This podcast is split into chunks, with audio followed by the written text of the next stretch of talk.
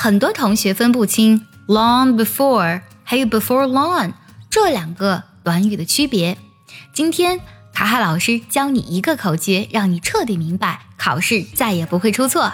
口诀就是 long 在前就是很久前，long 在后就是不久后。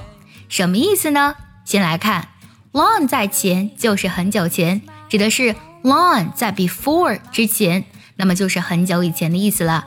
Long before 就相当于 long long ago。通常来讲呢，体现的是比过去更早的多的时间，常用在过去时和过去完成时当中。比如说这个句子：We have seen that film long before。我们早已经看过那部电影啦。想要专项练习，并且和小伙伴们在群里一起打卡学习，可以加入早餐英语的会员课程。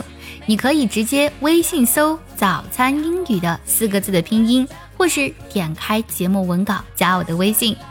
你不仅可以参加我的不定期直播，也会收到我送给你的一份学习大礼包，让你的英语学习少走弯路。再来看 “long” 在后就表示不久后，意思就是呢，“long” 在 “before” 的后面，它表示的是不久以后的意思，相当于 “soon” 这个单词。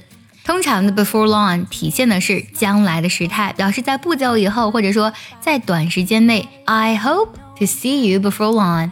我希望不久之后呢能见到你。I hope to see you before long。